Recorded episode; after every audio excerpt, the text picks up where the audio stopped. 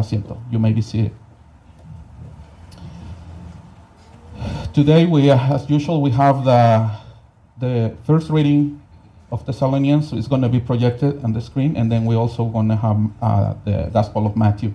Vamos a tener eh, uh, dos lecturas, como siempre. Eh, la primera carta de San Pablo a los, a, a los tesalonicenses, donde San Pablo invita a la iglesia tesalónica que, a que vivan en la luz, que no vivan en la oscuridad, que como hijos de la luz que somos, a nosotros también nos dice que vivamos en la luz, que no vivamos en la oscuridad. Y dice que muchas veces ya nosotros no tenemos, la gente ya nos tiene que explicarnos eso, ya nosotros deberíamos de saberlo, que como hijos de Dios y como hijos de la luz tenemos que vivir en la luz. Y luego en el Evangelio vamos a ver cómo este, Mateo nos habla de la parábola de los talentos. Eh, el padre nos dio una, una muy bonita en la mañana donde nos habló de los talentos. Y le preguntaba a todos, ¿tienen ustedes talentos? Y al rato les voy a hacer la misma pregunta. Pero bueno, vamos a poner atención a las lecturas y luego enseguida vamos a pasar a, una homilía.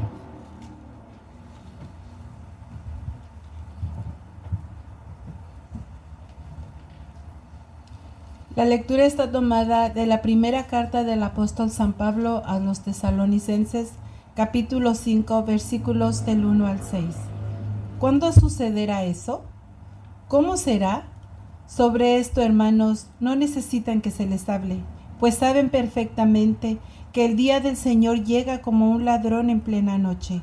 Cuando todos se sientan en paz y con seguridad, les caerá de repente la catástrofe encima lo mismo que llegan los dolores de parto a la mujer embarazada, y nadie podrá escapar. Pero ustedes, hermanos, no anden en tinieblas, de modo que ese día no los sorprenderá como hace el ladrón. Todos ustedes son hijos de la luz e hijos del día, no somos de la noche ni de las tinieblas. Entonces, no durmamos como los demás, sino permanezcamos sobrios y despiertos. Esta es palabra de Dios. Te alabamos, Señor.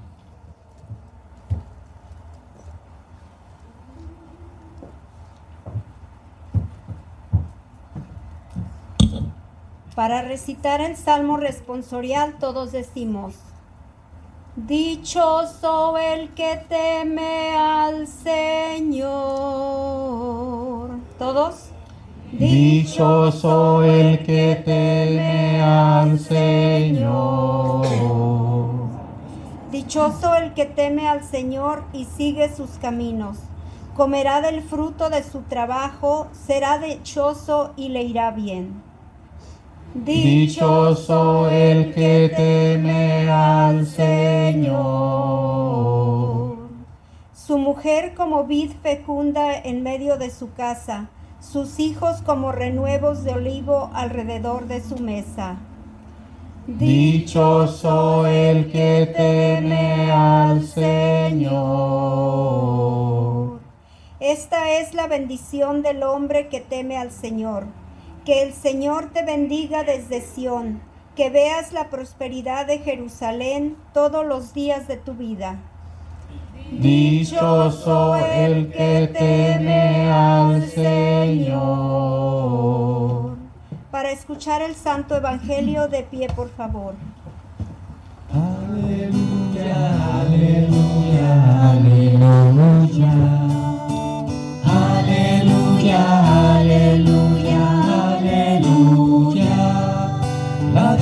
diestra del Señor hizo prodigio. La diestra del Señor me ha salvado. Aleluya, aleluya, aleluya. Aleluya, aleluya, aleluya.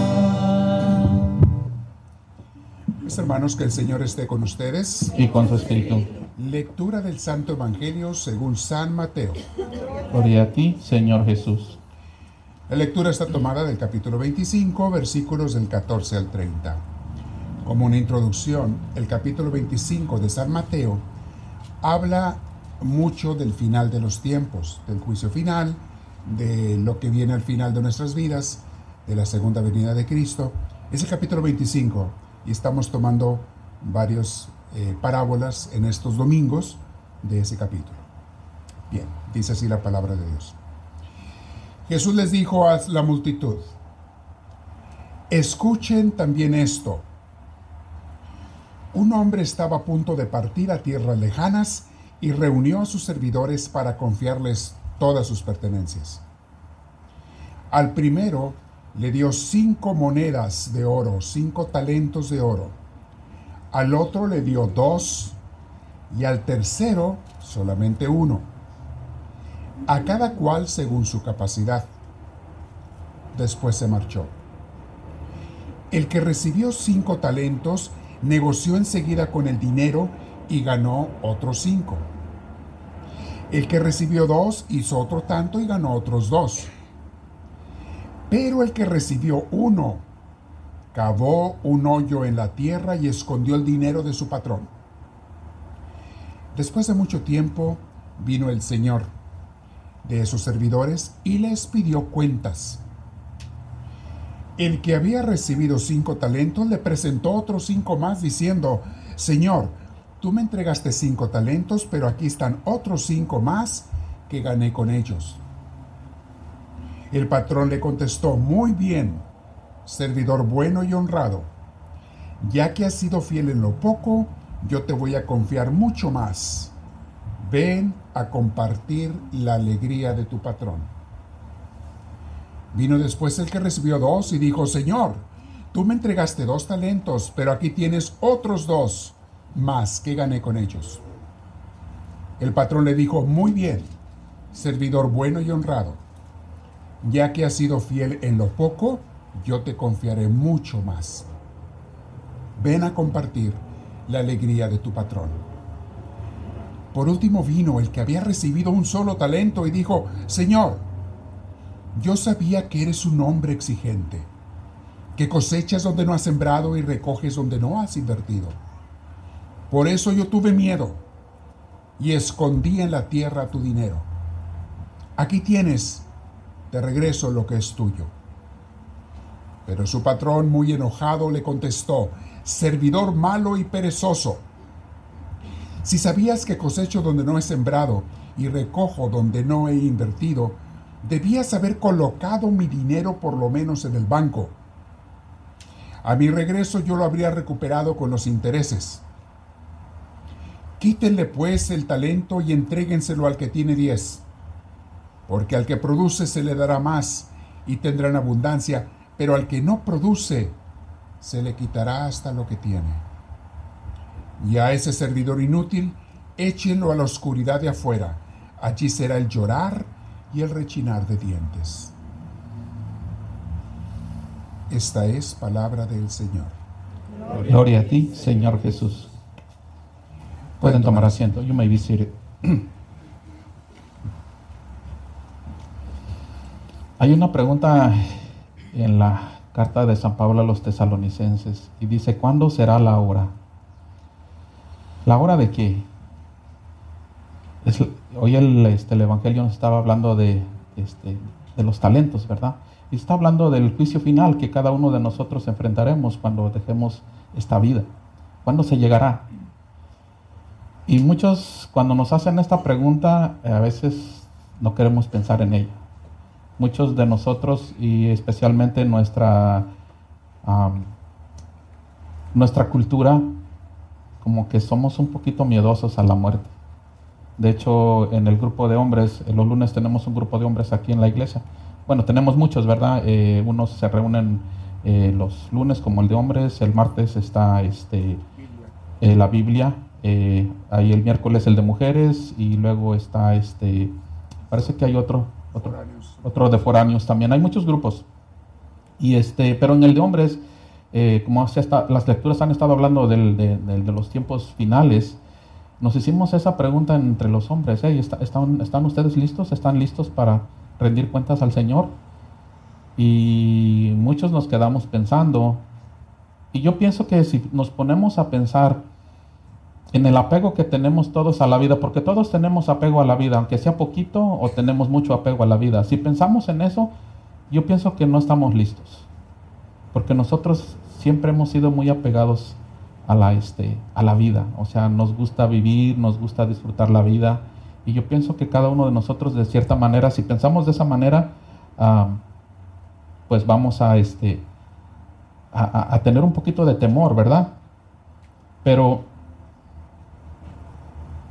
dice algo Jesús. Dice Jesús en, otra- parte del Evangelio que el que quiera salvar, salvar su vida, ¿qué dijo? La perderá. El que quiera salvar su vida la perderá.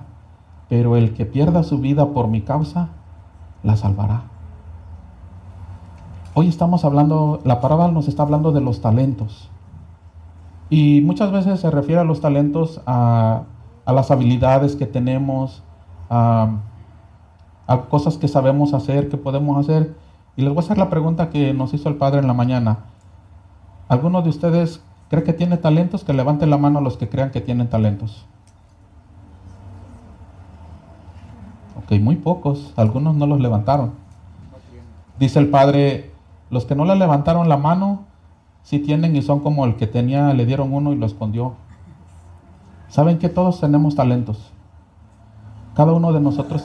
A ver, ¿quién de ustedes aquí sabe sonreír? Que levanten la mano los que saben sonreír. Yo pienso que todos, cuando les conviene, sabemos sonreír. ¿Saben qué? Ese es un talento que tenemos, que Dios nos dio. Y que es tan fácil de ponerlo en práctica. O- ok, les voy, a pon- les voy a decir otra cosa. A veces es difícil saber qué talentos tiene uno. Y especialmente cuando no los pones en práctica, cuando no tratas de hacer lo que nos mandó. Cuando yo les yo quiero que entiendan esta parábola de los talentos, no va tanto en, no tanto como en las cosas que, que- tenemos habilidades para hacer, sino que pensemos en los talentos como el amor. Dios nos dio a todos y cada uno de nosotros la capacidad de amar, ¿a poco no?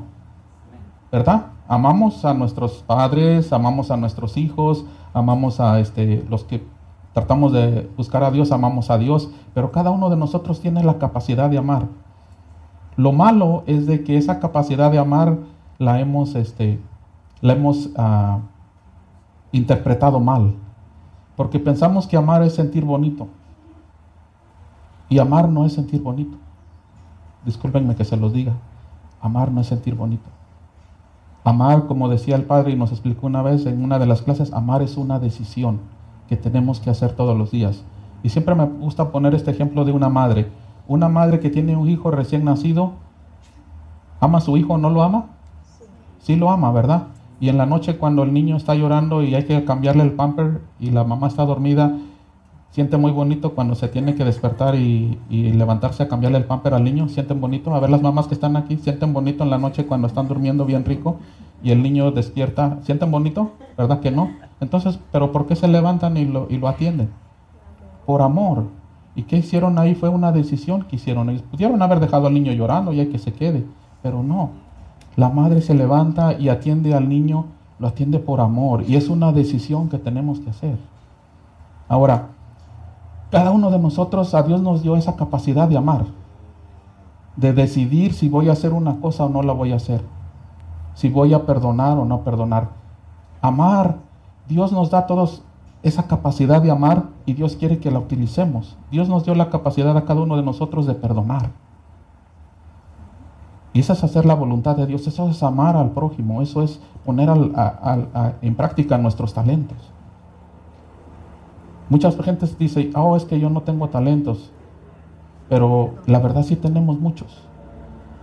Si Dios nos dio la capacidad de amar a nosotros, tenemos muchos talentos. Por ejemplo, aquí en, en el cuarto teníamos, este, en la iglesia teníamos un cuarto que la pared ya estaba muy destruida. Y pues decimos, ¿y ahora quién va a trabajar ahí? No, pues quién sabe, vamos a tener que contratar a alguien. Pero ¿saben qué? De repente salió un hermano, ¿saben qué? Oye, tú sabes, trabajas en construcción, ¿tú crees que podrías hacer eso? Sí, yo puedo. Él fue y, y puso la madera. Y después le preguntamos a otro hermano, ¿ay, tú crees que sabes, podrías ayudarnos a poner el, el drywall? Fue y lo puso. Y luego otro hermano, ¿ay, tú crees que tú podías pintar? Fue y lo pintó. Otro puso la ventana.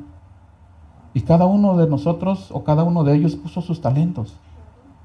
Pero fue una decisión que tomaron. Porque ellos pudieron haber dicho, no, ¿saben qué, padre? Yo no puedo porque salgo muy tarde del trabajo y llego muy cansado. Y no lo puedo hacer. Pero más sin embargo lo hicieron. Ese es el amor, ese es el verdadero amor y es el que nos pide Dios que nosotros pongamos en práctica. Ok, obviamente muchos no van a poder venir aquí a, trabajar en la iglesia, pero pueden hacer muchas cosas en sus casas. Ahora muchos de los jóvenes ya no quieren ni limpiar ni quieren levantar algo en sus casas, pero pueden ayudar en sus casas. Escuchen a sus papás. Let's listen to our fathers. You know, now, now um, the world is telling us to, to be like the other people. You know, you know, the society is telling us, okay, you know what, you gotta be like me. You know, there is the influencers, and they say, okay, you know what, you, you gotta be like me. But a lot of the influencers, you know, what are they doing? Nothing. It's just everybody wants to be an influencer. So everybody's in the on the on the on, on the internet, you know, being influencers. So there are gonna be so many influencers. There's gonna be nobody to listen because everybody wants to be an influencer. No. There's a lot of things that we can do differently. That today, the the gospel is talking about talents, and there was one person that was giving one. You know, there was people that, were giving a five, and that guy worked, and then he make another five. And there was another one who, you know, he received two, and then he make another two. He, he put them to work. But there was one person that, what, what the gospel says, he said that he was afraid. And then he hide. He make a hole in the ground, and then he hide that talent. You know what? A lot of us are afraid to do the right thing. We want to follow the pack. You know, we want to do the, the, the bad thing that other people do. Oh, because one, I want to fit in. But that's not right. Today, the gospel is telling us, you know what, you got to be different. Don't be afraid. You know, and the gospel says that that person who hide the talent, when, when uh, the boss called him to, to, you know, to be ac- accountable for that, for, that uh, talent, the gospel says that the guy, you know, they took him the money and then they told him to go out, you know. And the word that Jesus is saying that he went into hell. That, that's the words of Jesus. He went to hell. And that's and not because um, he lost the money. That's not the point.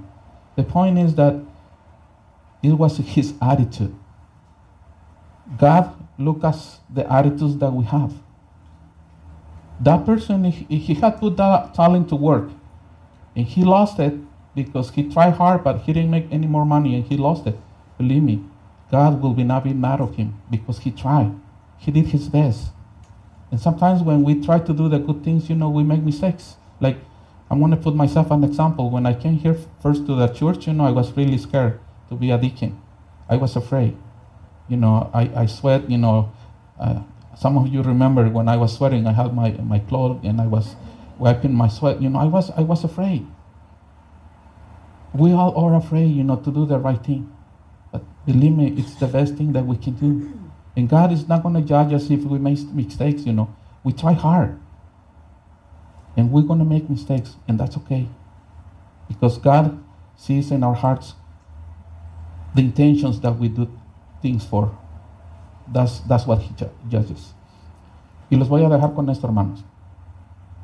Yo sé que muchos hablan los dos idiomas y esa es la bendición de recibir a veces dos enseñanzas. Dios no nos va a juzgar por lo que hayamos hecho intentando amar a los demás. Dios nos va a juzgar porque de plano no hicimos nada. El Padre nos dio una homilía muy bonita en la mañana donde dice, mucha gente dice, yo no mato, yo no robo, yo no le hago mal a nadie y yo estoy bien.